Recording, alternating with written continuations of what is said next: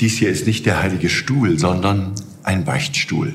Hier bei uns in Köln gibt es vor den Beichtstühlen selten lange Schlangen, aber unser Angebot zum Empfang des Bußsakramentes, das wird immer noch gerne angenommen, gerade jetzt in den Tagen vor Ostern. Und deshalb möchte ich auch Sie heute dazu einladen, es noch einmal zu versuchen. Denn keiner von uns ist ja ohne Schuld. Jeder, der ehrlich in sich hineinhört, spürt das. Die Kirche nennt die Dinge, die bei uns Menschen nicht in Ordnung sind und die uns von Gott trennen, Sünde. Aber seit ihren Anfängen kennt die Kirche auch die Vergebung dieser Sünde.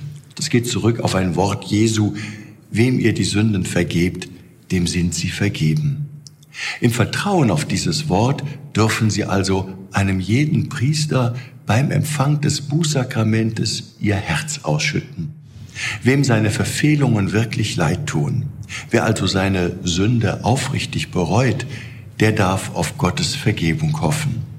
Und wenn dann der Priester die Worte spricht, hiermit spreche ich dich los von deinen Sünden, gehe hin in Frieden, dann bringt er damit zum Ausdruck, dass es kein Versagen und keine Schuld gibt, die Gott nicht verzeihen könnte wo ein ehrliches Bekenntnis, wo Reue ist und wo der Wille zur Wiedergutmachung gegeben ist und zur Versöhnung mit Gott, da öffnet Gott wie der Vater beim verlorenen Sohn bereitwillig seine Arme.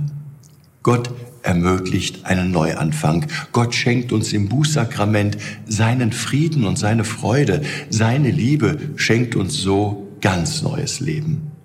Auch ich gehe selber übrigens regelmäßig zur Beichte. Und ich weiß, wie gut das tut, wenn Gott mir dieses wunderbare Geschenk, das Geschenk seiner Versöhnung macht.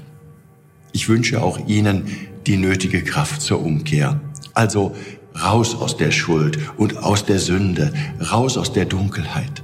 Gehen wir gemeinsam dem österlichen Licht entgegen.